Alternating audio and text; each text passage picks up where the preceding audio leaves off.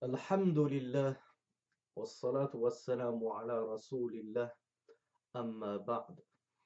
Donc nous arrivons au sixième cours aujourd'hui qui traitera uniquement bi'idhnillah de Tawhid al-Uluhiyya qu'on appelle également Tawhid al-Ibada, c'est-à-dire l'unicité d'Allah subhanahu wa ta'ala dans son adoration ou plutôt dans sa divinité. Nous unifons, nous, nous, nous, nous nous attestons de l'unicité d'Allah subhanahu wa ta'ala dans son droit à la divinisation et à la divinité. Et donc, par conséquent, dans son droit à lui seul à l'adoration. Il est le seul à mériter qu'on l'adore, subhanahu wa ta'ala. Donc le shir At-Tahawi rahimahullah nous dit نقول في توحيد الله معتقدين بتوفيق الله إن الله واحد لا شريك له donc, cette parole-là, Sheikh euh, Khalid Othman a jugé judicieux de la répéter une nouvelle fois et de la ramener une nouvelle fois ici afin que la réorganisation soit harmonieuse. Mais sinon, cette parole, nous l'avons déjà euh, lue et étudiée. Donc, l'imam At-Tahawi a dit Nous disons au sujet de l'unicité d'Allah subhanahu wa ta'ala que certes Allah est seul, unique et qu'il n'a point d'associé. Wala ilaha ghayruhu. La ilaha ghayruhu, c'est un petit peu un synonyme de la ilaha illallah. C'est-à-dire, il n'y a d'autres divinités si ce n'est Allah subhanahu wa ta'ala. Ça, c'est pour ce qui est de la traduction. Parce qu'il y a beaucoup de frères, il y a beaucoup de frères qui, malheureusement, ne comprennent pas la différence entre traduire et expliquer. Traduire est une chose, et expliquer est une toute autre, est une toute autre chose. La ilaha illallah. Si je veux dire la traduction, c'est il n'y a d'autres divinités en droit d'être adorées si ce n'est Allah. Tu n'as pas traduit. Là, tu as expliqué. Pourquoi? Parce que dans la parole La ilaha illallah, il y a ce qu'on appelle un idmar, un hath. Il y a ce qu'on appelle en français, on l'appelle une ellipse. C'est une phrase elliptique qui comprend une ellipse. Une ellipse, c'est-à-dire une omission. C'est une omission d'un morceau de la phrase qu'on a omis volontairement car il est d'une évidence, il est tellement évident qu'on n'a pas besoin de l'incorporer dans la phrase. Donc la ilaha illallah, si je dois uniquement le traduire, je dois le traduire avec l'ellipse. Dans la langue arabe, il y avait une ellipse, un hath, un idmar. Donc dans la langue française aussi, je dois garder cette ellipse. Sinon, ce n'est plus de la traduction. C'est faire un ta'wil. C'est expliquer, c'est interpréter de toi-même. Et ce n'est plus traduire exactement au mot près. Et plus la traduction se rapproche de l'original, et plus elle est juste, et plus elle est correcte. Ensuite, si besoin il y a d'expliquer cette traduction, alors nous l'expliquons. Mais traduire est une chose et expliquer en est une autre. Donc voilà pourquoi je mets un point d'honneur à traduire La ilaha illallah par il n'y a d'autre Dieu si ce n'est Allah. Il n'y a d'autre Dieu qu'Allah. C'est une traduction tout à fait bonne et valide. Et, c'est malheureux de voir des frères qui disent Ah, tu as mal traduit. Tu n'as même pas compris ce que veut dire la shahada. Mais c'est toi, qui, qui mélange tout.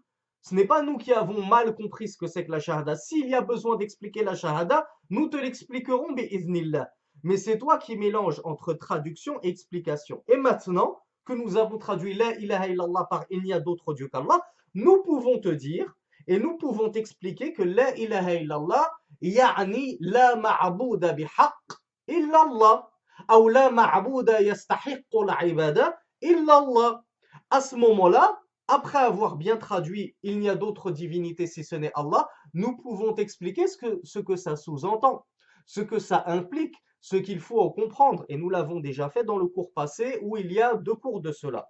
Il n'y a d'autre Dieu qu'Allah, c'est-à-dire il n'y a d'être adoré de manière valide et qui mérite cette adoration si ce n'est Allah subhanahu wa ta'ala. Voilà pourquoi on avait expliqué qu'en dehors d'Allah, il existait des divinités. Pourquoi? Parce qu'une divinité, c'est tout ce qui est adoré.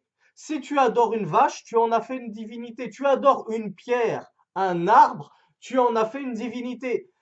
Pourquoi croyez-vous que chez les chrétiens, Jésus, fils de Marie, est une divinité? Parce qu'ils l'ont divinisé. Pourquoi? Parce qu'ils l'ont adoré. Ils l'invoquent. Ils prient pour lui.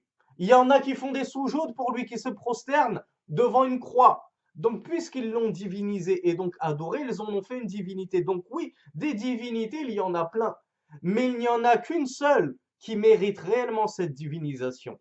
Et il n'y en a qu'une seule qui est en droit d'être divinisée. Et toutes les autres divinités ne sont pas en droit d'être divinisées. C'est Allah subhanahu wa ta'ala. C'est la seule divinité véritable en droit d'être adorée.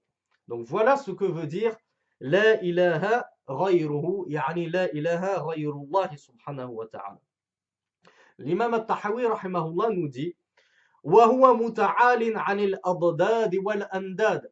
Alors, al-adad, euh, l'imam ibn Abi Aiz al-Hanafi rahimahullah nous a expliqué al-Amdad il a dit al-Mukhalif jam'u did wa huwa al-Mukhalif. al-Mukhalif donc Allah subhanahu wa ta'ala est exempt de tout opposant et de tout adversaire. Personne ne peut s'opposer à Allah subhanahu wa ta'ala. Personne ne peut s'opposer à la puissance d'Allah à la volonté d'Allah. Personne, Allah subhanahu wa ta'ala, nous ne lui connaissons aucun adversaire. Contrairement euh, à certaines personnes des gens du livre qui disent l'adversaire d'Allah c'est Iblis. L'adversaire d'Allah c'est Iblis. Comme si il y avait, euh, comme s'ils étaient au même seuil. Et que, et certains d'ailleurs parmi les satanistes disent que Iblis est plus fort qu'Allah certains satanistes, certains adorateurs du diable pensent que Lucifer, qu'ils jugent être l'ange de la lumière, ils le voient même plus fort qu'Allah subhanahu wa ta'ala dans leur folie, euh, dans leur folie déconcertante. Donc Allah subhanahu wa ta'ala ne souffre d'aucune concurrence.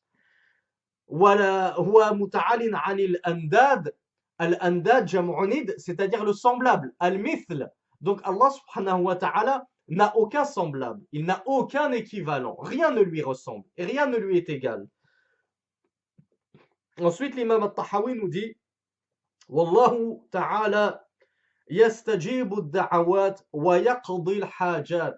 Et Allah subhanahu wa ta'ala est celui qui exauce les invocations et il est celui qui euh, comble les besoins. Tu as un besoin, tu t'adresses directement à Allah subhanahu wa ta'ala, le seul qui est capable de combler ton besoin et d'accéder à ta requête, c'est Allah subhanahu wa ta'ala.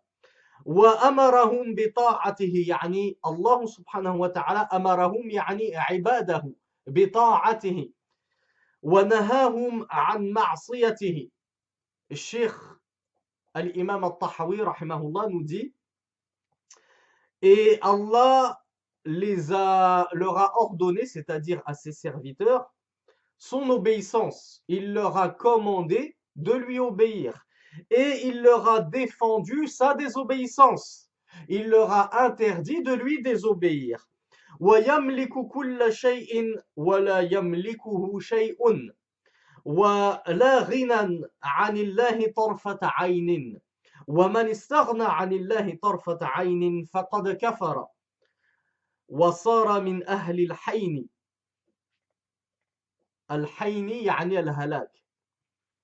Donc l'imam al-Tahawi nous dit il est, c'est-à-dire Allah, celui qui possède tout.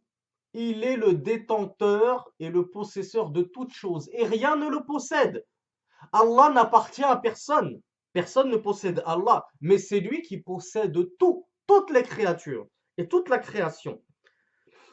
Et il nous dit, personne ne peut se passer d'Allah ne serait-ce que le, temps d'un clignement d'œil, ne serait-ce que le temps d'un clin d'œil, personne ne peut se passer d'Allah subhanahu wa ta'ala. Même pas un millionième de seconde, tu ne peux te passer d'Allah.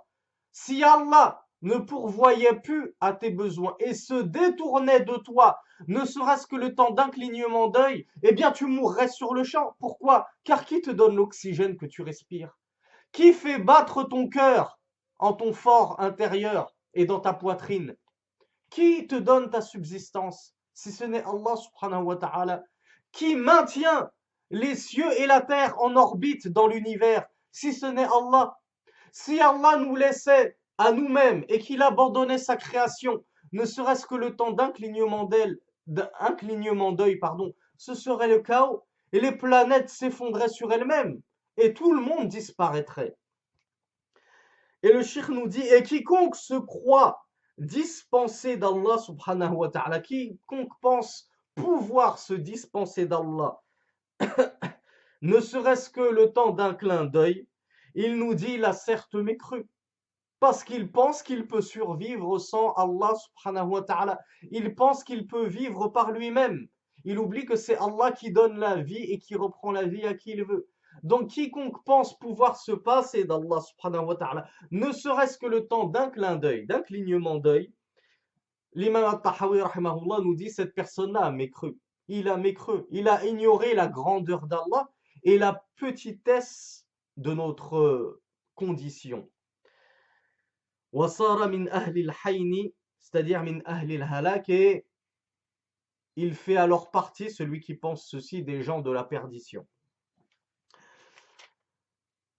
ولا نصدق كاهنا ولا عرافا ولا من يدعي شيئا يخالف الكتاب والسنة وإجماع الأمة Le Cheikh Al-Tahawi nous dit Et nous n'ajoutons pas foi au devin et euh, à tout ce qui est devin, hein, astrologue, voyant, médium, marabout, tous ces escrocs, tous ces charlatans nous n'ajoutons pas foi en eux, nous, ne les croyons pas dans ce qu'ils nous disent.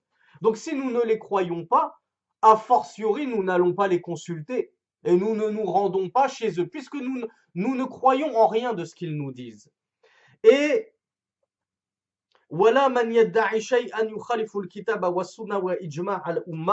et de la même façon, celui qui prétendrait une chose qui s'oppose au Coran, à la Sunna et en plus au consensus de nos pieux prédécesseurs, voire même de la Ummah, de la communauté tout entière, nous n'allons pas ajouter foi en lui, nous n'allons pas le croire et nous n'allons pas le suivre, alors qu'il a emprunté un autre chemin que celui de la Jama'a. Qu'est-ce que ça vient faire dans Tawhid al-Uluhiyya?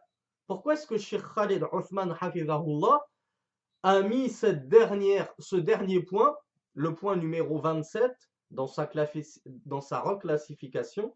Point numéro 27, wala wala arrafan. Pourquoi il l'a introduit dans, la, dans son chapitre à lui qui est Tawhid al-Uluhiyya, l'unicité d'Allah dans son droit à l'adoration. Parce que le fait de croire un kahin, un devin, un médium, un voyant, un marabout, un astrologue, ce que tu veux, si tu te mets à croire ce qu'il te dit, qu'est-ce que tu as fait? Tu t'es mis à penser qu'un autre qu'Allah détenait la science de l'invisible et connaissait le futur. Or, Allah Azzawajal te dit dans le Coran Et nul ne connaît l'invisible si ce n'est Allah subhanahu wa ta'ala. Nul ne connaît l'avenir, le futur, si ce n'est Allah. Donc si tu dis tel devin, tel marabout, tel médium, tel astrologue, il m'a prédit que j'allais me marier en l'an 2022 et que j'aurais trois enfants et que j'allais faire euh, un voyage ici et là et que j'allais obtenir tel et tel métier, que plus tard je travaillerai dans cette branche-là, etc., etc. Si tu le crois, c'est que tu le considères comme une divinité, que tu t'en rendes compte ou non. Que tu en aies conscience ou non, tu as fait de cette personne-là, de cet escroc, de, ce charlatan, une divinité. Pourquoi? Parce que tu prétends qu'il connaît l'invisible. Or, ne connaît l'invisible que la seule et unique divinité en droit d'être adorée, Allah subhanahu wa ta'ala. Donc voilà pourquoi cette parole-là, elle a tout à fait sa place dans Tawhid al-Uluhiyya, l'unicité d'Allah dans son droit à la divinité et à la divinisation parce que nous ne divisons, nous ne divinisons personne en dehors d'Allah. Donc nous, nous sommes convaincus que nul ne connaît l'invisible et le futur si ce n'est Allah subhanahu wa ta'ala. Voilà pourquoi nous les croyants, nous ne nous rendons certainement pas chez les kuhan et chez les euh, etc., etc., chez les devins, les médiums.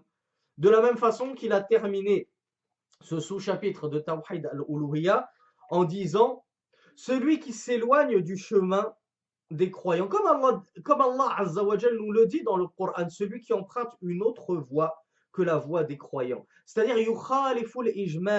il diverge du consensus de notre Ummah. La Ummah, notre communauté de l'islam, elle est unanime pour dire que il y a cinq prières par jour. On doit prier cinq prières par jour. Eh bien, revenons à ce que nous disions dans les premiers cours. Les coranistes qui divergent de cela et qui disent Ah non, non, nous, on n'est pas d'accord, il n'y a pas cinq prières. Nous, on pense qu'il n'y a que deux prières. Alors, vous êtes sortis de l'islam. Vous êtes sortis de l'islam. Car vous êtes sortis de Sabil al-Mu'minin. Vous êtes sortis du chemin des croyants.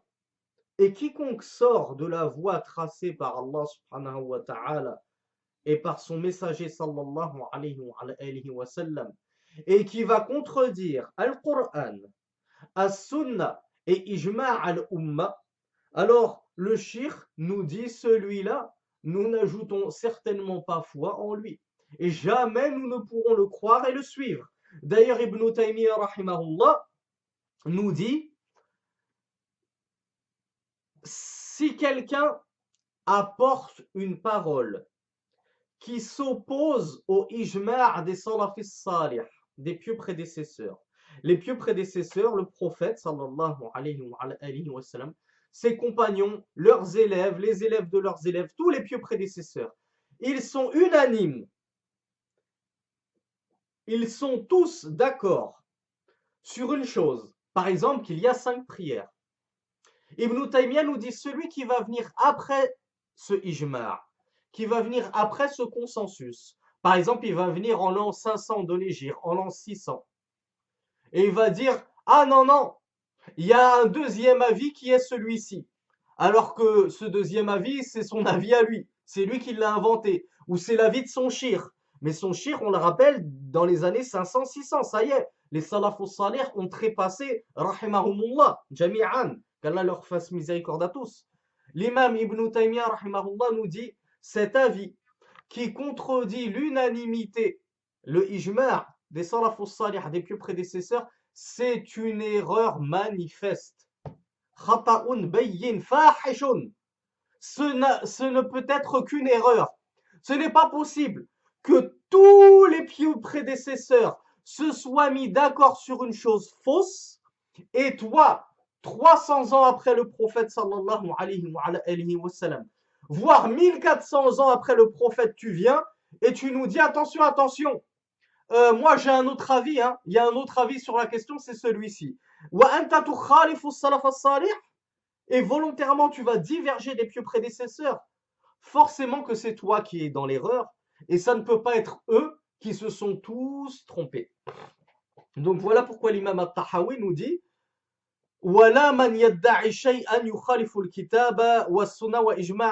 c'est-à-dire nous ne croyons pas quelqu'un qui va venir prêcher et professer autre chose que ce sur quoi se sont tous mis d'accord les pieux prédécesseurs.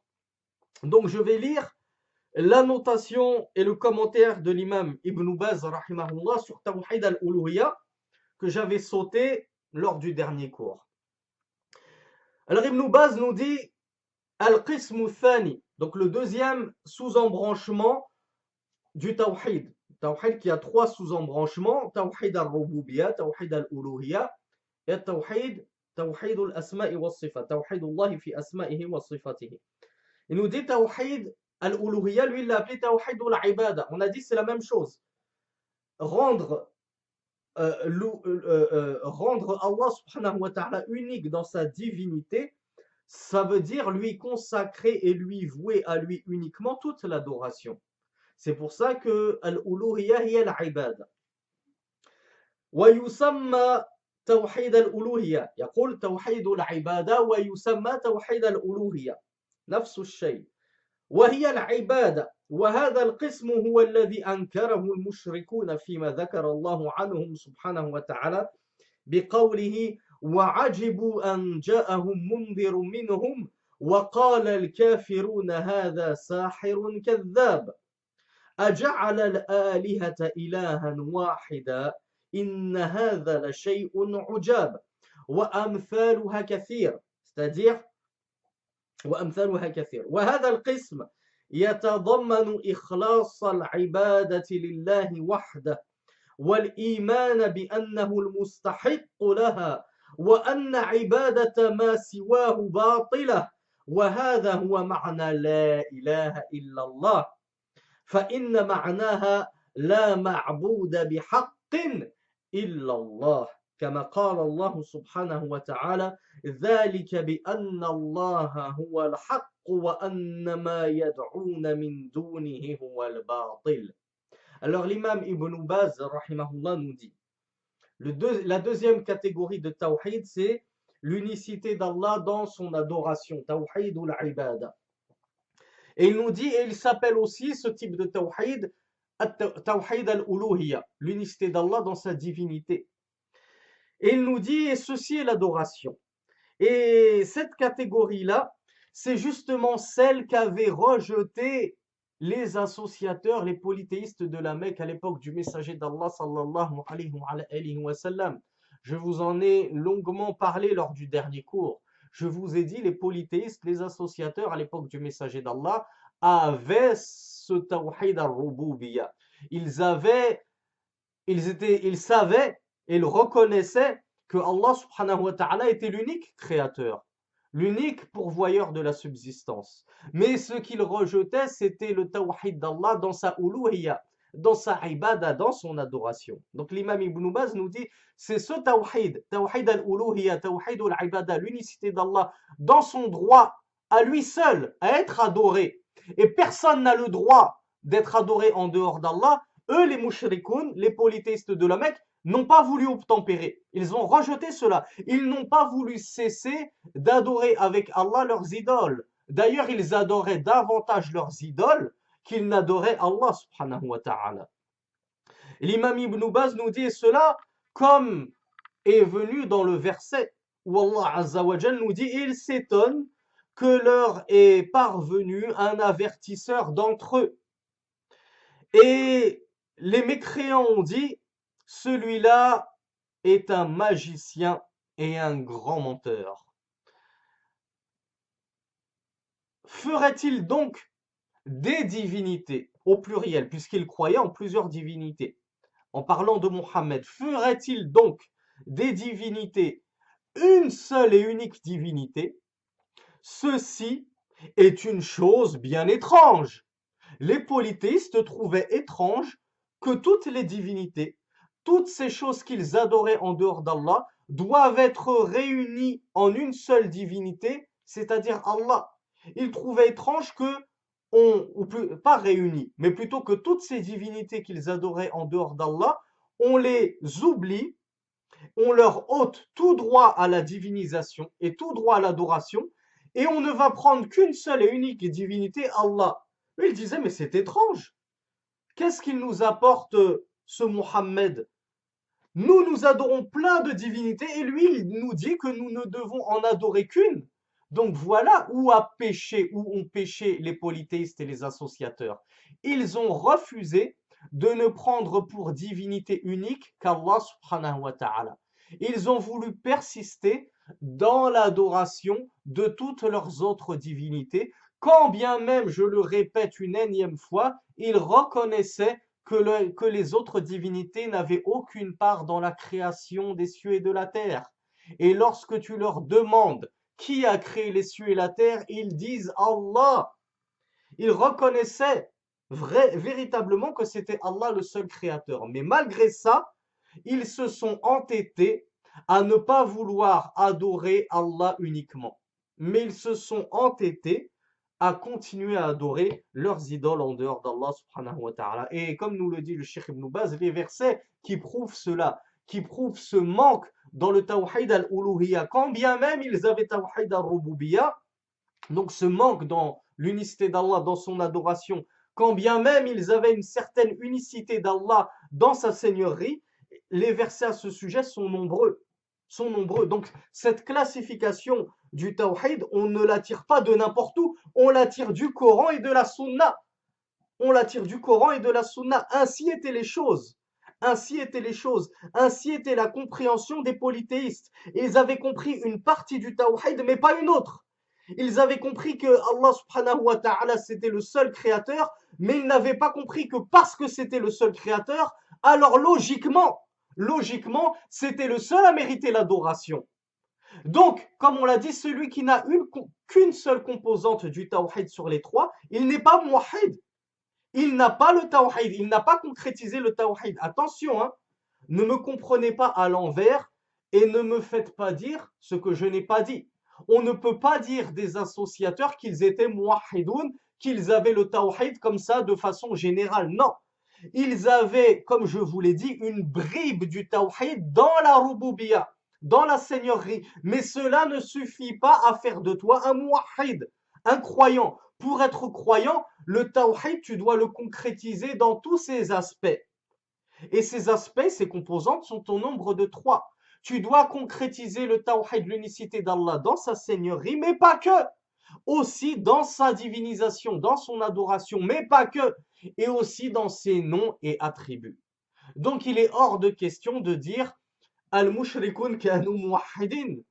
Les polythéistes de la Mecque c'était quand même des croyants, ils avaient quand même un peu de tawhid. Non, non, non. Ils avaient le tawhid al-rububiyya, mais c'est pas pour autant qu'ils avaient le tawhid de manière générale. Vous voyez pourquoi on est, on, c'est faux. Ceux qui disent, vous, vous avez morcelé le tawhid en trois. Vous avez fait de ce tawhid qui est un et indivisible trois choses séparées. Non, justement, nous, on ne les sépare pas. On dit au contraire qu'elles sont indissociables, ces trois choses-là. Parce que si tu essayes de séparer l'une des trois composantes du tawhid et tu dis, moi, j'ai cette composante du tawhid, j'y adhère, j'ai foi en cette composante, mais je refuse d'adhérer aux deux autres composantes, on t'en dit, ton tawhid ne vaut rien. Il ne vaut rien, il ne te sert à rien. Tant que tu n'as pas adhéré aux trois composantes du tawhid, tant que ton tawhid n'est pas complet. L'imam Ibn Baz, rahimahullah, nous dit et cette catégorie de tawhid, l'unicité d'Allah subhanahu wa ta'ala dans son droit à l'adoration et à la divinisation, elle comprend subhanahu wa ta'ala. Elle comprend le fait de vouer un culte monothéiste sincère à Allah subhanahu wa ta'ala. Toutes tes adorations, toutes, de la première jusqu'à la dernière, tu ne dois jamais y associer I, Y, y associer, c'est-à-dire dans ces adorations-là, tu ne dois jamais y associer qui que ce soit ou quoi que ce soit en dehors d'Allah. Lorsque tu fais ta prière, tu dois être mukhlis lillah. Tu dois la faire et la vouer uniquement et sincèrement à Allah. C'est-à-dire que si tu fais ta prière, tu ne dois pas la faire pour Allah et en même temps, je la fais pour faire plaisir à ma femme. Parce que ma femme, elle, elle est sérieuse, elle fait du qiyamul layl, elle prie le fajr à l'heure, moi, comme j'ai honte de rater certaines prières, je vais les faire pour pas me faire disputer par mon épouse. Pour pas qu'elle me dise, ouais, c'est quoi ce mari? Tu fais sortir les prières de leur heure, tu pries en retard, etc., etc. Donc, je prie pour Allah, mais aussi pour bien me faire voir par ma femme. Là, tu n'as pas voué un culte exclusif à Allah. Tu n'es plus mukhlis. Ou l'enfant, un enfant de 13, 14, 15 ans qui atteint la puberté. Il fait sa prière pour Allah, mais il l'a fait surtout et aussi pour ne pas se faire gronder, disputer par son père ou par sa mère. Donc il a associé à Allah dans la prière, puisqu'il ne l'a fait plus pour Allah uniquement, mais il l'a fait pour deux personnes, pour deux choses, pour deux êtres. Allah et son père, ou Allah et sa mère. Alors que Ibn Baz, nous dit, Tawhid al-Uluhiyya, ça consiste à offrir toutes tes adorations et à effectuer toutes tes adorations uniquement pour Allah, sans lui associer qui que ce soit dans cette adoration. Et il nous dit,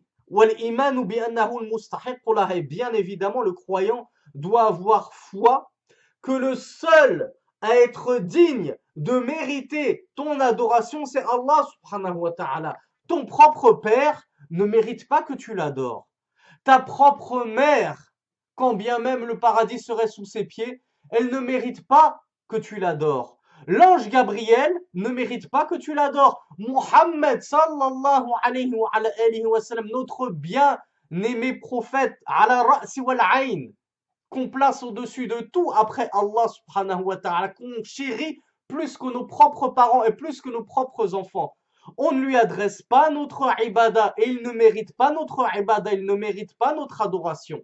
Le seul qui mérite ton adoration, ya c'est Allah subhanahu wa ta'ala. C'est ton Seigneur, c'est ta seule et unique divinité. Et nous ne te connaissons pas d'autre divinité qui mériterait ton adoration si ce n'est Allah subhanahu wa ta'ala. Et si toi tu en connais une autre, alors va jusqu'au bout de ton raisonnement et sors de l'islam.